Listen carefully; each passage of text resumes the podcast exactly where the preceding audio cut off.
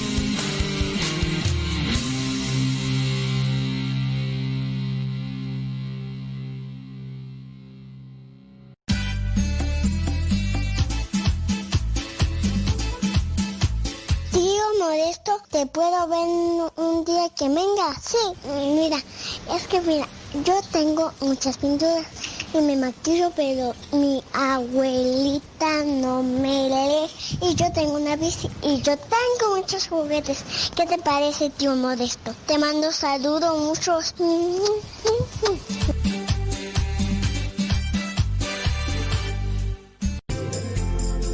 Continúa con nuestra programación.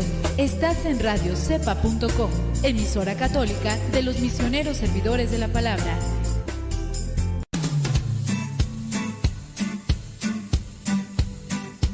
Desde agosto del año 2009 aquí está Radio Cepa y seguirá estando hasta que Dios no diga otra cosa. Recomienda a Radio Cepa para que sigamos adelante hasta que Dios no diga lo contrario. Radio Cepa, ñaca ñaca.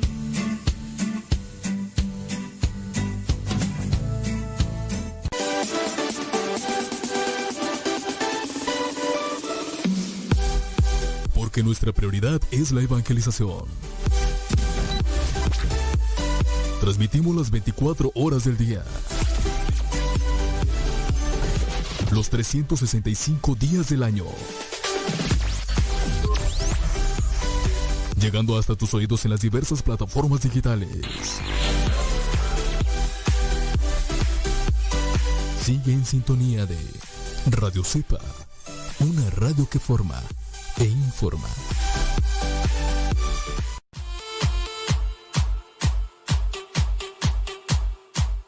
En el nombre sea de Dios vamos a comenzar este programa esperando que sea de bendición para ti y también para mí. Muchísimas gracias por sintonizarnos. Muchísimas gracias por buscarnos. Hoy vamos a tratar de hacer preguntas y respuestas. ¿Qué les parece? Así que desde ya comiencen a mandar sus preguntas. Estaba mirando por ahí una, dice, eh, padre, mi pregunta es, ¿cuál es el origen del chamuco según la Santa Iglesia? Pues en la Santa Iglesia dice que el chamuco fue un ángel que se rebeló contra Dios. Fue un ángel, el más bello, luz bella, de ahí viene luz bella, luz bella. Entonces uno de los ángeles eh, más bellos, pero que por envidia y pues rebeldía, pues así, se fueron. Ese, podríamos decir, ese es el origen de, del chamuco, según la iglesia católica, apostólica y romana. No sé si... si eh, es que también a veces está en la expectativa, ¿no? A lo mejor tú quieres que te diga yo otra cosa y, y a lo mejor no.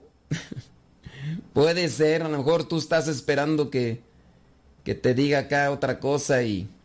Bueno, en fin, eh, ahí está. Déjame ver, dice acá ya escuchando, muchas gracias, que bueno, están presentes. Los que se reportan. La diablilla, ya está lista la diablilla, muy bien. Ándele pues. Lástima, Betty, ¿eh? Lástima. Aida, qué bueno. Aida, Aida, Aida, Aida, Aida, Aida, Aida, Aida. Muy bien. Vámonos, vámonos, vámonos.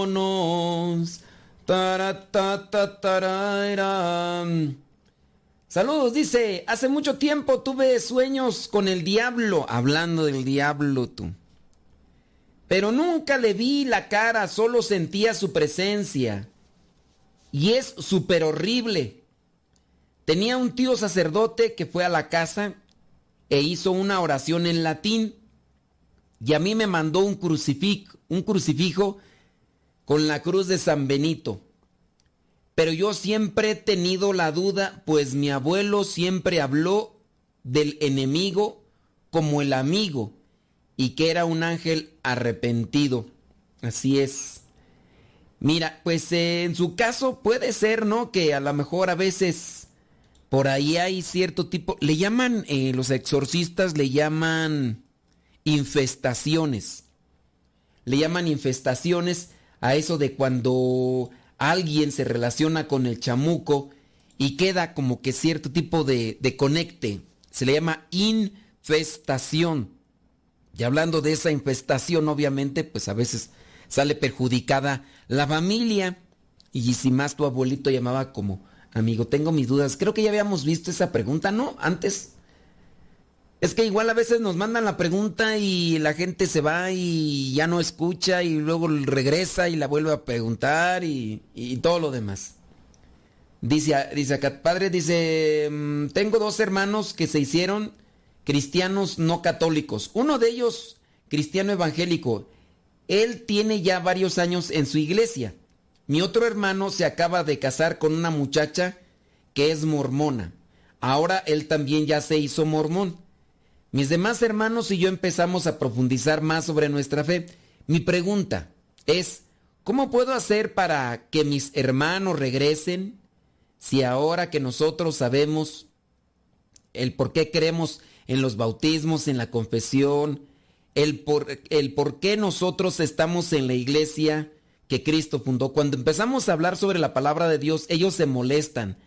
Dicen que uno malinterpreta la Biblia, Padre. Espero que me pueda ayudar de antemano. Gracias y que Dios lo bendiga. Es un, es un reto, ¿eh? Es un reto hablar con familiares, con familiares sobre la palabra de Dios. Y desde ya a veces hay una barrera, los mismos conocidos, familiares, cuando saben que estamos hablando, se hace un bloqueo, un bloqueo racional y a pesar de que tú presentes las pruebas, hay algo que, que a veces como que no, no hace que... Es difícil, es muy difícil. No digo que es imposible, pero sí es muy difícil. Ciertamente tú tienes que ir profundizando más y más. Pero en este caso, a veces ayuda más que tú los invites y que otros den una explicación. A veces el que vean un video, a veces el que escuchen a otra persona, ellos puede ser que se desarmen y en el desarmarse ellos puedan captar una idea, reflexionar y a partir de ahí encuentren una luz que los lleve a la verdad. Porque, pues eso es lo que pasa. Pero eso sí, indiscutiblemente, tú síguete formando, síguete instruyendo para que tú puedas dar una respuesta cuando ellos se encuentren en una crisis. Cuando ellos se encuentren en una crisis. Estamos siempre en una evolución, todos podemos pasar por crisis. Entonces, si tú estás preparado preparada, puedes dar respuesta de ello. De ahí pues la, la importancia de conocer más sobre la palabra. Busca, eh, prepárate, instruyete y trata de, de también de reflexionar para que no sean argumentos repetitivos. Sobre todo necesitamos técnicas, técnicas de reflexión, técnicas de diálogo. Hay que conocer, hay que conocer también al, al oponente, por llamarle de una manera. Conocer de qué manera dialoga contigo, cuáles son sus premisas mayores, cuáles son sus ideas principales. A partir de las ideas principales, que tú también puedas distinguir, ¿no? A ver, estas son sus ideas principales, siempre comienza a atacar con esta idea. Cuando comience a atacar con esta idea, yo ya voy a tener una respuesta sin buscar humillarlo también, porque también eso es una técnica de saber dialogar, no buscar la humillación no buscar la ridiculización, que a veces eso es lo que les afecta a ellos o nos puede también afectar a nosotros cuando nos vienen a ridiculizar. Entonces ya no estamos tan expectantes a escuchar la verdad, estamos más bien en la búsqueda de querer acabar y derrumbar al otro. Trata entonces de analizar cómo es la estrategia de ataque o de diálogo de tus familiares y saber cuáles son las dudas que pudieran. Por ejemplo, si te dicen a ti, es que ustedes distorsionan la palabra de Dios, trata de presentar los elementos. ¿Dónde está la distorsión?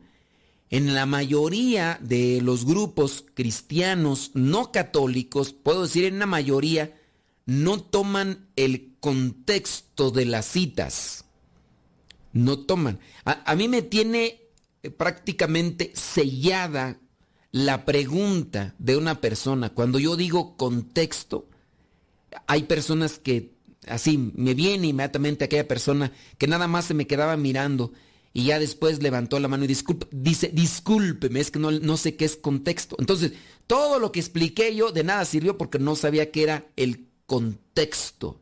Y por eso así como que inmediatamente me viene la, la proyección de, de decir este, esa palabra y me viene, digo, y, si estoy diciendo algo que la gente no agarra. Pero bueno, en, en una mayoría de cristianos no católicos no tienen el contexto bíblico. Lo manejan muchas veces, fíjate, de manera literal. De manera literal. Y ahí es donde uno se da cuenta de la carencia de conocimiento de la palabra de Dios. Solamente para presentar el significado de los números. Hay una, un significado literal. Así, uno, dos, tres. O sea, contabiliza. El otro, simbólico, representa algo. El otro, que vendría a ser una especie de eh, código porque tiene un valor, dependiendo si es en hebreo, si es en griego, tiene un valor cada número y, tendría uno que hacer la suma de estos o saber cuál es el valor numérico, ¿no? Eso para decir de lo de los números. Y también en el caso de las palabras. Cuando, por ejemplo, te encuentras el pasaje de Éxodo 20, versículo 4, dice literalmente, no te hagas imagen alguna de lo que hay arriba en el cielo, abajo en la tierra. Y la gente, algunos cristianos no católicos, lo toman de manera literal. De manera que dicen, es que ahí dice, no, no te hagas imagen. Y no hacerse imagen es no hacerse imagen. ¿Qué, ¿Qué, entienden por eso? No te hagas imagen. Y ya. Entonces, eso es como principio de algo que va a ser inamovible. No te hagas imagen. Y el contexto no se sabrá que por e, eso se dijo en aquel momento por alguna circunstancia.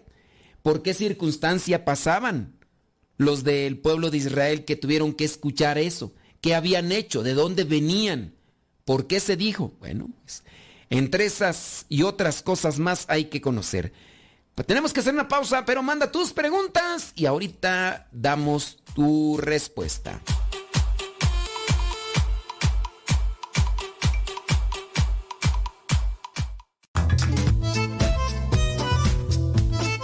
Si tienes preguntas para el programa, ve a la página de Facebook programa Evangelizar sin tregua. Y ahí déjanos tu pregunta y también ten paciencia para que podamos responder. Recuerda, la página se llama Evangelizar sin tregua. Programa Evangelizar sin tregua. Así se llama la página, Programa Evangelizar sin tregua. Y ahí déjanos tu pregunta y vamos a responderte aquí en el programa.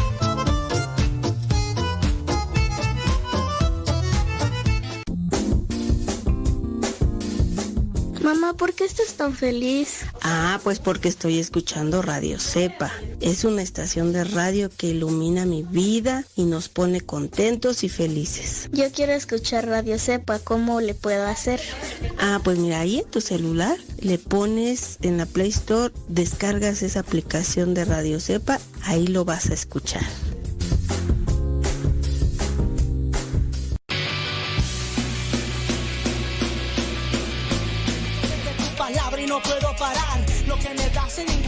Puedo hallar. Amor, mi alma respira meditación.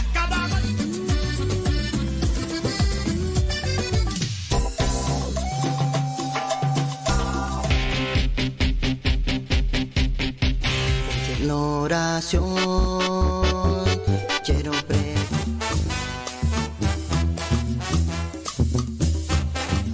Más géneros en música católica, aquí en radiocepa.com, la estación por internet de los misioneros servidores de la palabra.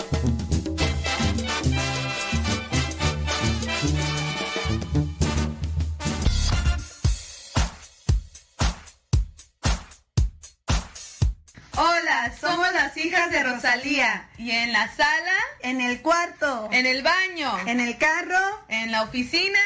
Ya está en la cocina. Escuchando Radio Cepa hasta que reviente la bocina.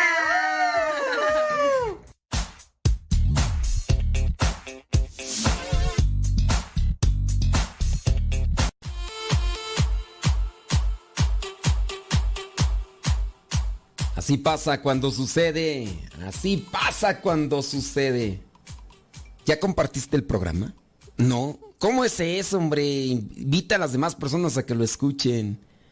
Yo espero que el programa te ayude y te sirva, te oriente y también te entretenga. También esa puede ser una de las finalidades, una, una finalidad buena en vez de que estés escuchando por ahí cualquier otra cosa, pues que escuches esto que podría servirte también para distraerte de otras cosas. Estaba acá checando lo de sus preguntas. Y bueno, ahorita vamos a pasar a, un testimonio. Fíjate que este que encontré acá dice que era bruja.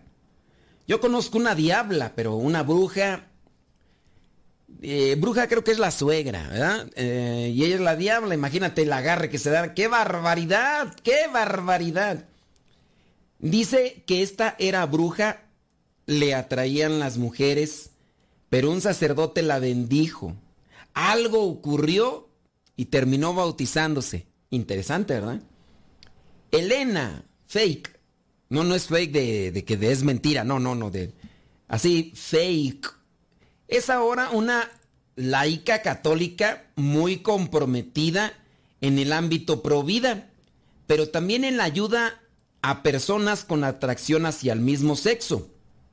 Pero hasta el 2007 no había sido bautizada, sino que ella era o pertenecía a esta secta llamada Wicca. La Wicca son como, pues sí, como brujos, ¿no? Una bruja que practicaba unos ritos neopaganos cada vez más populares entre los jóvenes. Estamos hablando del 2007 en aquellos tiempos yo escuchaba más de ese movimiento Wicca en el 2007. Ya hoy no sé, como que ya no lo he escuchado tanto. Además, esta Elena sentía atracción hacia otras chicas, pero una lectura del Evangelio y una misa después sacaron a esta joven de la oscuridad. Desde su adolescencia sentía pasión hacia la brujería, y esto de los dioses paganos y cosas. Ella misma adoraba a los cinco elementos. ¿Cuáles son los cinco tú? Yo nomás conozco cuatro. ¿Cuáles son los cinco? Aire, fuego, tierra. A ver, es fuego, aire, agua y tierra. ¿Cuáles son los cinco? Eh, Dice, ¿hay alguna cita bíblica que digan los ángeles que tienen alas? No, no hay ninguna. Es que me están acá haciendo una pregunta. No hay ninguna... Bueno, sí es cierto. Eh, en, el Apocalipsis. En el Apocalipsis aparecen que ángeles tenían alas. Sí, en el Apocalipsis aparecen muchas veces lo de los ángeles y ahí dice que, tienen alas. Si quieres la cita de Biblia, búscala ahí. es que acá estoy acá con lo de la. con, con lo de Elena. A ver, a, a, ver. Vamos a decirle a la diabla que me investigue. ¡Y diabla! ¿A dónde habla? Eh, búscame por favor ahí donde está lo de los ángeles que tenían alas ahí en el Apocalipsis. Para dárselo acá a esta persona que está buscando, que quiere la cita bíblica donde diga que los ángeles tienen alas. Por favor. Ándale, ándale diablita, ponte a hacer algo y a ver si te conviertes. Ándale, gracias. Ay, qué amable, ¿eh? Bueno, seguíamos con lo de Elena. Entonces ella dice que adoraba los cinco elementos a ver, sí, chécale. dice que Aristóteles decía que el cielo era el quinto elemento, llamado éter. Oh, esa no me la sabía, ¿eh? Esa no me la sabía, pero bueno. Entonces, eh, ella, ¿qué dice? Adoraba los cinco elementos y a una de estas diosas, pero anhelaba poder hacerlo junto a otros, y no tanto en lo solitario y para ello quiso hacerse Wicca, miembro de una religión pagana vinculada a la brujería, que empezó a funcionar en la década del año 1950 y que en los últimos años ha atraído a muchos jóvenes, como Elena. Elena quería participar en los aquelarres, pero antes de que la admitieran, le pidieron que investigara sobre otra religión además de la Wicca decidió leer los evangelios porque debido a los prejuicios creía que podría desmontarlos fácilmente. Pero entonces llegó al pasaje de Lucas capítulo 11 versículo 9. ¿Qué dice tú? Lucas 11 versículo 9. One moment, please. One moment. Eh, déjame ver, Lucas 11, 9. Dice, ¿dónde está? Así que yo les digo, pidan y Dios les dará. Busquen y encontrarán. Llamen a la puerta y se les abrirá. Eso es lo que dice. Igual como Mateo 7:7, ¿verdad? Y se dio cuenta de que sí creía. Había algo entonces que le atraía, pero ella misma confiesa que no le gustó cómo el Dios cristiano no estaba dispuesto a compartirse con otros dioses. Así que durante mucho tiempo Elena se resistió. Tal y como aparece, Elena, ya vería la... Por favor, ¿sí? ¿A dónde habla? ¿Ya, ya la encontraste? Bueno. Eh, Elena quería seguir siendo bruja y adorar a diosas paganas. Diosas, es que pues ella tenía atracción hacia el mismo sexo, ya no Pero no podía decir que no creía también en el cristianismo, por lo que optó finalmente a unirse a, la, a los unitarios universalistas, una especie de movimiento religioso liberal. Sin embargo, esta joven siguió encontrando este camino a Dios de manera poco corrientes. Un paso importante se produjo viendo una serie favorita. A ver, la diabla. Isaías capítulo 2, no, capítulo 6, versículo 2, habla de las alas de los ángeles. Apocalipsis capítulo 8 habla de qué? De los ángeles, pero no traen alas. Bueno, en Isaías capítulo 6, versículo 2, a ver, vamos a, esta persona que, está preguntando que si, lo, que si hay alguna cita bíblica. Isaías 6, ¿A dónde habla? Isaías 6.2. Vamos a ver. Oye, pero eh, ¿por, qué, ¿por qué esa curiosidad? Nada más pregunto a la persona que, que quiere saber si, si hay una cita bíblica donde diga que los ángeles tienen alas. Dice que nada más conoce a los ángeles de Charlie. Isaías 6.2. Déjame ver. ¿Por, por, qué, ¿Por qué esa curiosidad? Tengo yo curiosidad también. Isaías 6.2. Unos seres como de fuego estaban por encima de él. Cada uno tenía seis alas.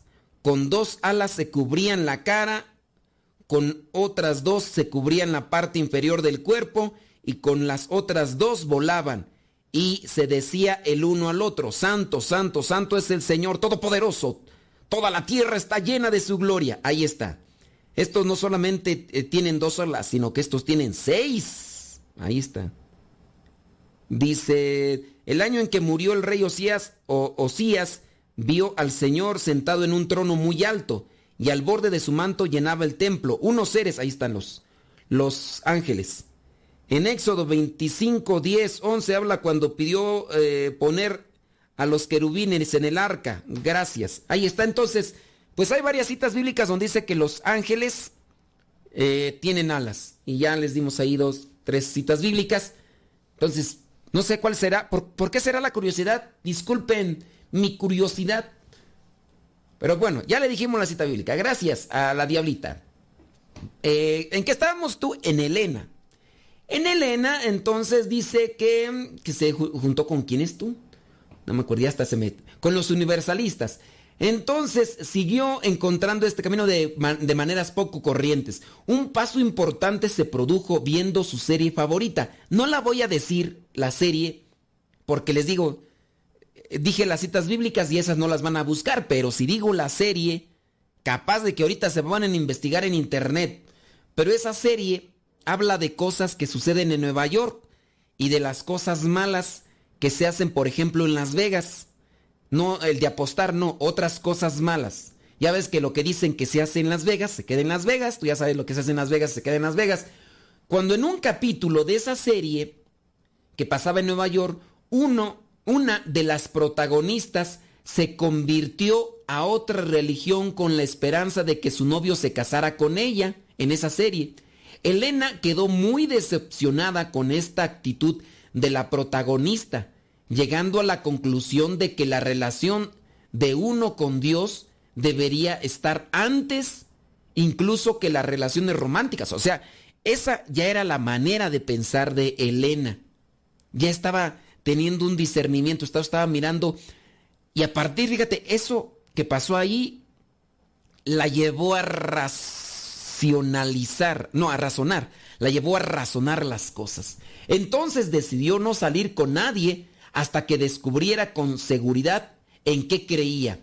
Y así fue explorando distintas religiones helenas hasta que, contra su voluntad, acabó en una misa católica que acabaría dando un vuelco en su vida.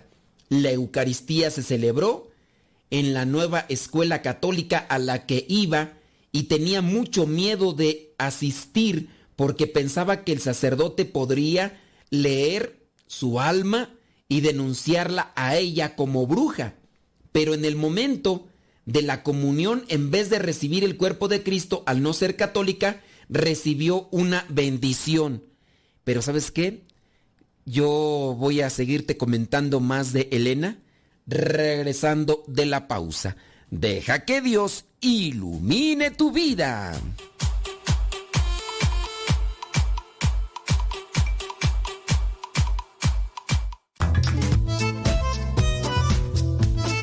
Si tienes preguntas para el programa, ve a la página de Facebook Programa Evangelizar sin tregua y ahí déjanos tu pregunta y también ten paciencia para que podamos responder. Recuerda, la página se llama Evangelizar sin tregua. Programa Evangelizar sin tregua. Así se llama la página, Programa Evangelizar sin tregua y ahí déjanos tu pregunta y vamos a responderte aquí en el programa.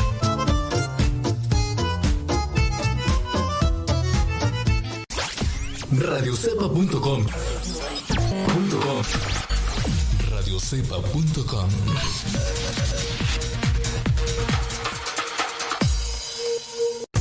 Las mejores melodías.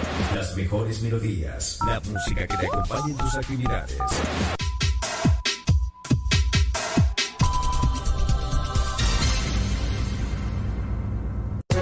La boca habla de lo que el corazón está lleno. Escuchas Radio Cepa.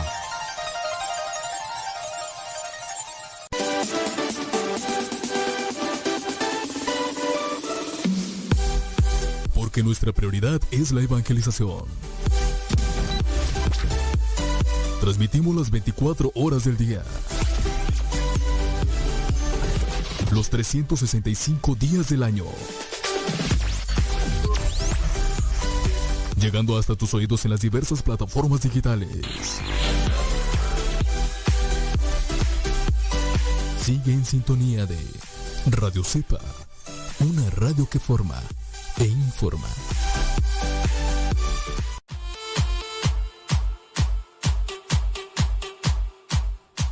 Ya estamos aquí al pie del cañón. Muchísimas gracias por estarnos acompañando el día de hoy. Gracias por sus preguntas. ¿eh? Estamos recibiendo por ahí algunos mensajes y vamos a tratar de dar una orientación o una guía a esa duda que ustedes tienen, a esa pregunta que ustedes tienen.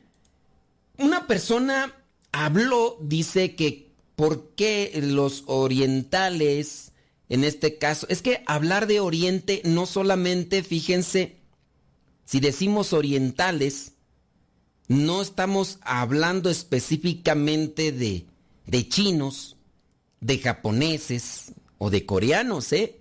¿eh? el oriental sí e, es de los que están en Oriente, pero no solo son chinos o japoneses o coreanos los orientales. Entonces preguntan algo así de, de que por qué tan espirituales y todo eso. Pues son sus creencias, ¿no? Aparentemente para uno muy espirituales, pero eh, creo que a veces es una perspectiva de vida. Nosotros, como católicos, también tenemos una presencia espiritual, tanto así que los monjes, en su caso franciscanos, capuchinos, benedictinos, son representantes de una vida espiritual. La vida monacal es yo creo que hasta más profunda en lo espiritual, ya que por ejemplo si hablas de los monjes budistas, los monjes tibetanos, si bien ellos buscan un cierto tipo de armonía espiritual, pero ellos buscan también lo que vendrían a ser las artes marciales y, las, y demás. Y, y en el caso del cristianismo, no, en el caso del cristianismo se busca la iluminación interior para poder también encontrar cuál es el llamado de Dios. Entonces, hablar de que ellos son más espirituales que nosotros, pues es una perspectiva, yo pienso, personal. No, no es que en realidad se pueda decir que los chinos son más espirituales que, que los, eh, en este caso los que son, hablando por ejemplo de sus creencias, eh, pues los, hay de todos los chinos, los coreanos, tienen de muchas creencias, no creen que es solamente una. Por ejemplo, decían esto de los dragones, que qué significan eso de los dragones. Pues yo me metí ahí en internet, qué significa el dragón para los chinos, que ustedes también lo pueden hacer, porque esa no es una cuestión, ustedes pueden meterse ahí en internet con respecto a estas cuestiones que están distantes de lo que vendría a ser la cuestión cristiana.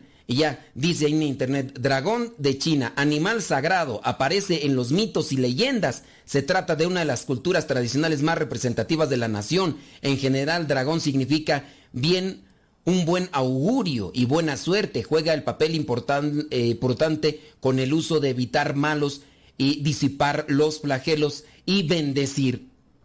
Y por eso es que ellos tienen una referencia o tienen un, un enfoque hacia el, el dragón Así como en otros lugares pueden tener ah, como la vaca. Los hindús buscan, por ejemplo, la vaca. La vaca para ellos es sagrada. Y así otros animales, la rata y otros animales más son referentes de animales sagrados a los cuales se les da cierto tipo de devoción. Creo que en este caso ustedes también pueden hacer una indagación cultural si es que ustedes tienen eh, curiosidad por conocer más sobre otras creencias religiosas, eso lo pueden hacer. Eh, pero sí, yo invito más que querer indagar sobre cuestiones religiosas de los chinos o japoneses o coreanos, pues que mejor traten de buscar más en, la, en lo que vendría a ser tu fe, en tu fe. Otra persona preguntaba, em, dice acá, varias amigas le mandan mensaje que dice que le van a mandar ángeles a su casa y ella los tiene que recibir por siete días para traer alivio a la casa. ¿Que qué debe hacer? Que tenga mucho cuidado.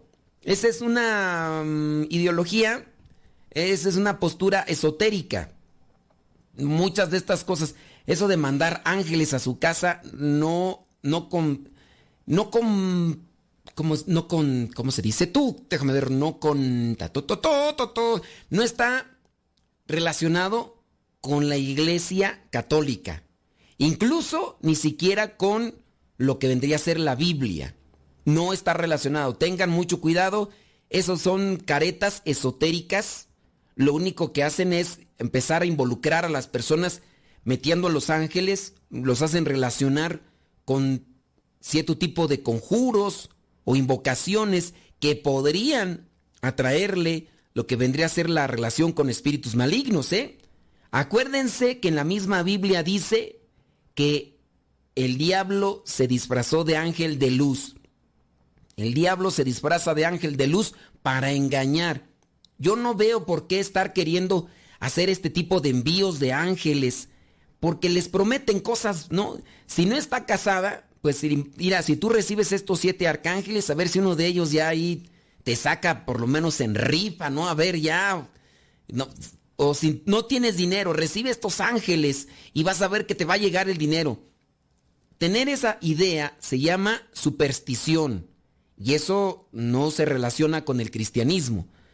Entonces tengan cuidado. Nosotros podemos caer en la superstición cuando adoptamos una oración de tipo mágica y esta tiene esa connotación de tipo mágica. Uy, es que recibe los ángeles y te va a ir muy bien. Vas a ver, económicamente, materialmente, te va a ir, uy, fenomenal, qué bárbaro. Y, y la gente dice, pues, ¿qué tiene de malo, no? Esto de los ángeles y, y, todo lo demás. Y... No, tengan mucho cuidado. Esa no, no, es un, no es un rito cristiano, menos, en este caso, no es un rito que esté eh, aprobado por la Iglesia Católica tengan cuidado. Esto de los ángeles eh, nuevamente retomó su popularidad. Ya desde hace mucho tiempo se había mencionado esto de los ángeles, que los mm, también los añadían con los cuarzos. Decían de los cuarzos, de los ángeles, y se quedó un, un rato ahí olvidado y otra vez regresa la moda de los ángeles. Y las personas pues dicen, ah, pues ¿qué tiene de malo? Son unos angelitos, vamos a hacer esto. Mira que nos va a ir bien. Eh, ahorita ves cómo está la situación. Nos va a ir bien si los recibimos. Entonces, en ese caso, puede rayar en la superstición. Otra persona preguntó que por qué, si en su tiempo Dios había mandado eh, destruir todo con el diluvio, si ahora dice que está peor que en aquellos tiempos, ¿Por qué Dios no hace nada? Mira, nosotros no podríamos decir si está peor que en aquellos tiempos de Noé. E, esa podría ser nuestra suposición de que está peor ahora.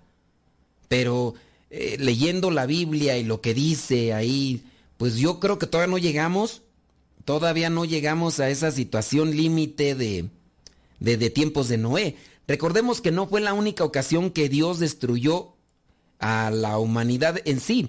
Hablando, por ejemplo, de Sodoma y Gomorra, se destruyeron estas dos ciudades por la perversión que existía. Ya no había ni diez justos. Los únicos justos que estaban allí, en este caso, eran los primos, el sobrino de Abraham, Lot. En este caso, Lot sacó a su esposa, después sacó a sus hijas y sus yernos se quedaron. Pero ahí cuando se destruyó a Sodoma y Gomorra, hablamos de una perversión que pues ya raya la imaginación. En este caso, ¿qué hacían? Cuando llegaron los mismos ángeles, se dice que hasta querían abusar de ellos. O sea, la sociedad ya estaba totalmente perturbada, estaba desquiciada. Creo que todavía hoy no llegamos a esa situación, pero también recordemos que después del diluvio Dios promete que ya no volverá a acabar con la humanidad. Ahora, Dios puede intervenir. Dios podría ir a darnos un zape en la cabeza y nos acomoda. Pero Dios respeta nuestra libertad. Allí es cuando la gente dice, ¿y por qué Dios no hace nada? Dios lo puede hacer. Dios, ¿quién es Dios? Dios es el creador de todo, nos hizo a nosotros, nos hizo libres. Dios es nuestra fuerza espiritual. Él viene a nosotros y nos da esa fuerza espiritual para poder cambiar. Pero Dios no nos controla, si no entonces nosotros no seríamos libres. Dios puede intervenir en nuestras vidas, claro, puede intervenir y intervino de la mejor manera como nosotros podemos aprovecharlo, enviando a su propio Hijo para que nosotros le imitemos, sigamos sus pasos y así alcancemos la salvación. Entonces ya Dios hizo lo que quería, lo que podía, bueno, no lo que podía. Ya Dios hizo lo que es más conveniente para, para nosotros dentro de nuestra libertad. Si tú quisieras entonces que Dios interviniera y que acomodara a todos los que están mal, entonces no seríamos libres, no, no tendríamos libre albedrío. Y Dios dijo, yo voy a hacer a los seres humanos con libre albedrío. Si éste se quiere sentir pato, y quiere andar como pato, pues adelante, pues es, su decisión. Cada quien, dentro de las cuestiones malas o buenas, son decisiones que toma. ¿Qué es lo que hace Dios con nosotros? Lo que hace Dios con nosotros es llenándonos de su amor, de su misericordia. Yo pienso que más que cuestionar por qué Dios no hace nada, yo más bien cuestionaría, ¿y tú qué estás haciendo? ¿Tú qué estás haciendo para remediar los males de una sociedad, de una población? ¿No será que tú también sientes ese llamado a poner tu granito de arena, pero no te decides a dar un paso adelante? ¿No será que Dios te está llamando y te hace como que la Virgen te habla? Yo ahí te lo dejo, tenemos que ir a una pequeña pausa, pero ya estamos de regreso para leer tus comentarios.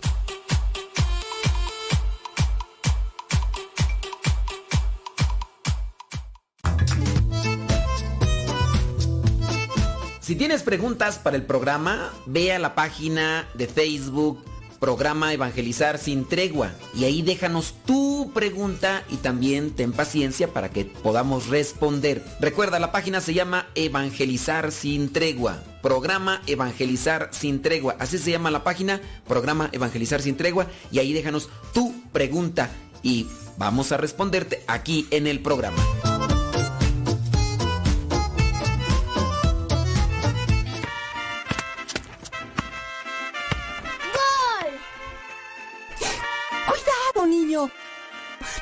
Juegues en la azotea que no sabes que te puedes caer. Hermana, no lo regañes. Mejor cierra con seguro la puerta o coloca barreras de protección en sitios altos para que no se caiga. Es muy fácil prevenir caídas. La prevención es vital. Quien ha conocido a Dios no puede callar.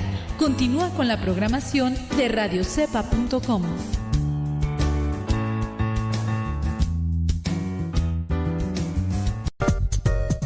Estamos cerca de ti.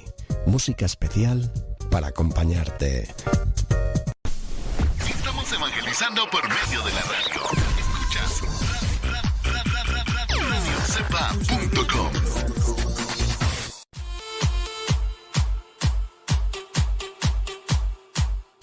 Así pasa cuando sucede, criaturas. Y sí, dice Angie que eso de los ángeles, que es de lo de la nueva era, efectivamente. Pero mira, ¿sabes qué? En ocasiones cuando, si yo, si yo le respondo a esa persona, ¿sabes? No, no aceptes eso de los ángeles porque son de la nueva era. La persona va a decir, bueno, ¿y qué es nueva era? ¿Qué es New Age? Si tú, por ejemplo, ya detectas muy bien qué es la nueva era, qué es la New Age, de inmediato agarras la onda y dices, no, esto de los ángeles, no good, no good. Bueno, déjame ver, acá estoy mirando. Oye, todavía está- estamos ahí con el testimonio de Elena, ¿eh? Dice acá el último comentario, dice que su suegra es cristiana no católica y ella da su interpretación de la Biblia literalmente, como está escrita, porque dice que así es y no hay quien la saque de eso. Yo nada más le diría a tu suegra, oiga suegra, ¿usted ha pecado con la vista en algún momento de su vida? Y ya, si tu suegra te dice, eh, sí, si es sincera, le preguntas, oiga suegra, ¿usted ha pecado en algún momento en su vida? Y que te diga la suegra, sí, sí he pecado. Le preguntas, ¿con qué pecó? ¿Con la vista? ¿O con la mano? ¿O con el pie? ¿O con todo el cuerpo? Con todo el cuerpo. Si te dice tu suegra, oh, pues pequé con la vista, miré a, a alguien. Oh, muy bien. Oiga, suegra, y ya buscas ese pasaje de la Biblia donde dice, si tu ojo es ocasión de pecado, sácatelo. Y ya le a ver, suegra, usted dice que hay que, hay que vivir la Biblia tal cual está escrito, ¿verdad? Entonces ya la amarras. No le digas el versículo 10, nomás pregunte, suegra, ¿usted, ¿usted ha pecado en algún momento? Si es sincero y te dice que sí, le dices, "¿Con- eh, ¿pero con qué pecó? ¿Con la vista? Ya, muy bien. Oiga, suegra, y este, mm, ¿usted cree que la Biblia hay que vivirla al pie de la letra? Y si te dice, sí, sí, sí, sí. Muy bien, entonces ya sacas el pasaje bíblico, donde dice que si tu mano es ocasión de pecado, córtatela. Y si tus ojos son de, son de ocasión de pecado, sácatelos. Y ya. Si, si sirve que, que tú le tienes tirria a tu suegra, aprovechate, mija, aprovechate, a ver si es cierto que... Eh, dice que si el libro de Job era, fue solamente una historia o existió de verdad. El libro de Job es una parábola. El libro de Job es una parábola. Si saben que es una parábola, ya la hiciste. Ya le agarraste. Sí. El libro de Job es una parábola que sirve para ayudar a las personas a comprender hasta qué punto puede uno entregarse por Dios. ¿Sale? Ándele pues. Estábamos con lo de Elena. Sí, eh, Elena, que, que, era, que andaba con lo de la bruja, que tenía atracción hacia el mismo sexo, que le gustaban pues.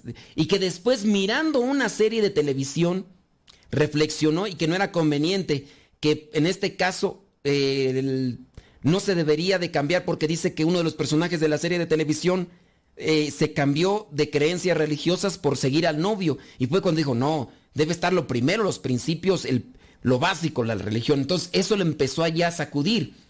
Dice, a veces todavía puede sentir su pulgar trazando una cruz en su frente. Fue la primera vez que realmente experimentó el sentimiento del amor de Dios, confiesa Elena, años más tarde de aquel signo. Ah, es que ella estaba en una escuela, hicieron la misa y entonces ella participa y ella pensaba que pues el sacerdote le iba a descubrir y que iba a mirar más allá. Entonces el sacerdote no le dio la comunión, pero sí le hizo una señal de la cruz en la frente.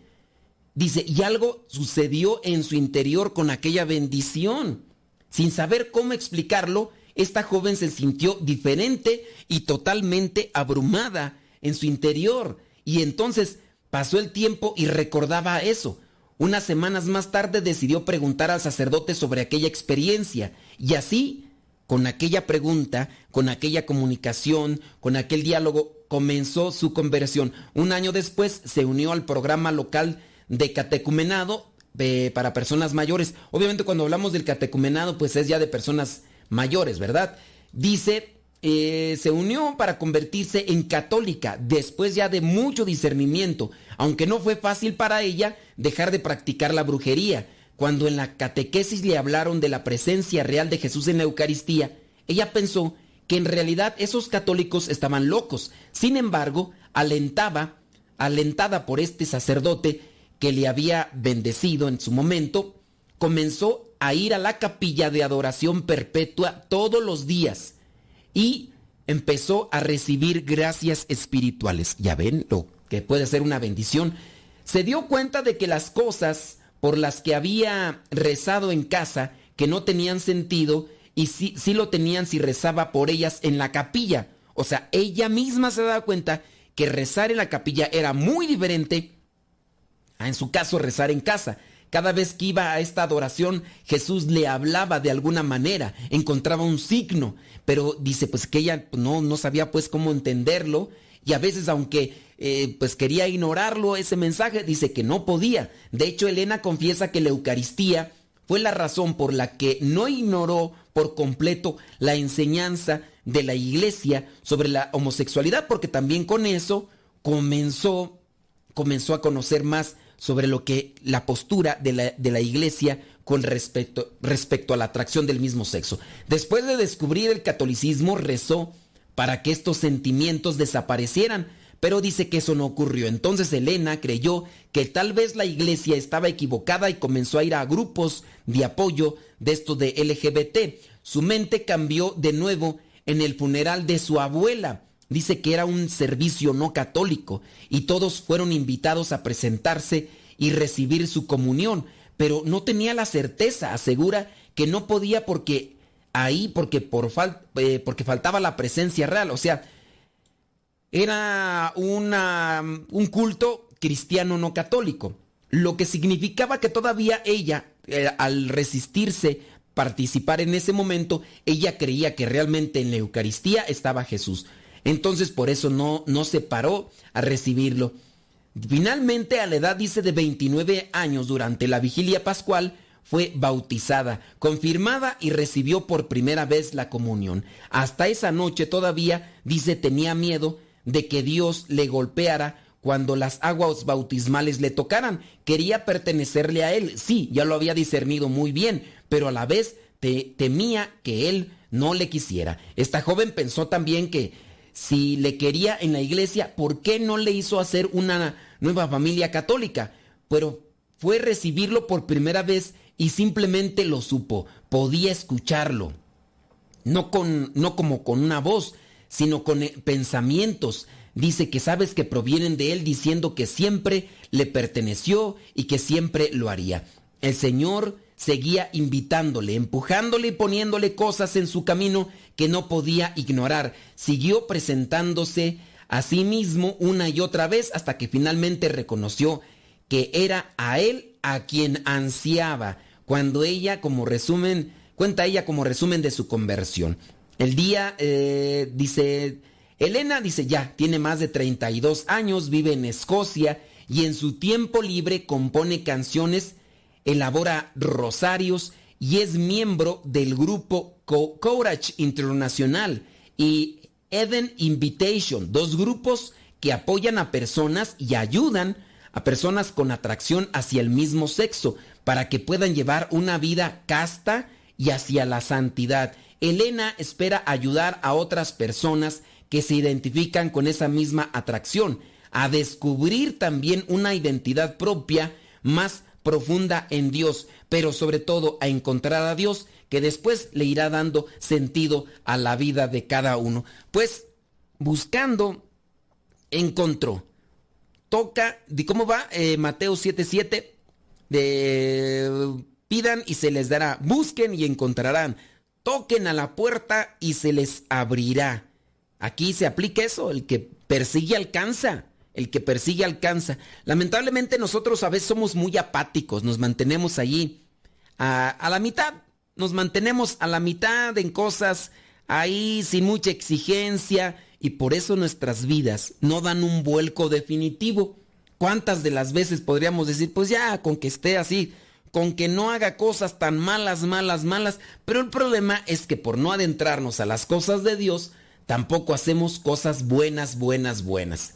Así que ojalá y ustedes y yo cada día nos comprometamos más para ayudar. Con respecto a la pregunta que me está dando vueltas de, de esta persona que decía que por qué Dios no hace nada por la humanidad cuando la humanidad ya está tan golpeada y demás. ¿No será que nosotros no hacemos nada? ¿Qué estamos haciendo para ayudar? Mira, ciertamente a veces uno puede caer en, un tipo de frustración espiritual, porque quisiéramos tener los miles de personas eh, siguiéndonos para ayudarles, pero a veces eso puede ser tentador porque caemos en lo que vendría a ser una banalidad, en el egoísmo, y a lo mejor eso lejos de ayudarnos nos puede perjudicar. A veces yo he encontrado por ahí esos pequeños videos donde dicen, sí, tengo tres seguidores, pero son tres seguidores. Y si esos tres seguidores le dan like, ya son tres seguidores. Sí, ciertamente uno tiene que buscar primero convencerse de lo que uno quiere hacer. Y aunque uno no tenga los miles o los cientos de miles o deja de eso, tú, millones. Pero sí también hay que ponernos a trabajar de qué manera podemos ayudar a los demás. ¿Cómo podemos ayudar a los demás? Ayudándonos a nosotros mismos. Nos escuchamos en la próxima. Se despide su servidor y amigo, el Padre Modesto Lule, de los misioneros servidores de la palabra. Que Dios les bendiga y a mí que no me olvide. Hasta la próxima.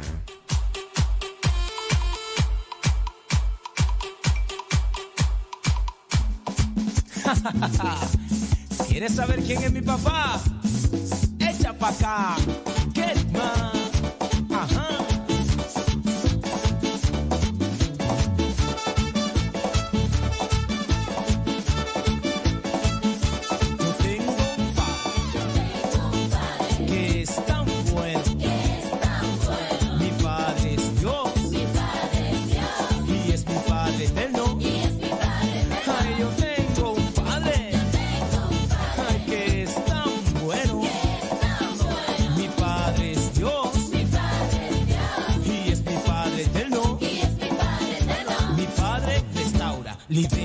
perdona, sana, bautiza, renueva, liberta y llena de amor. Y llena de amor.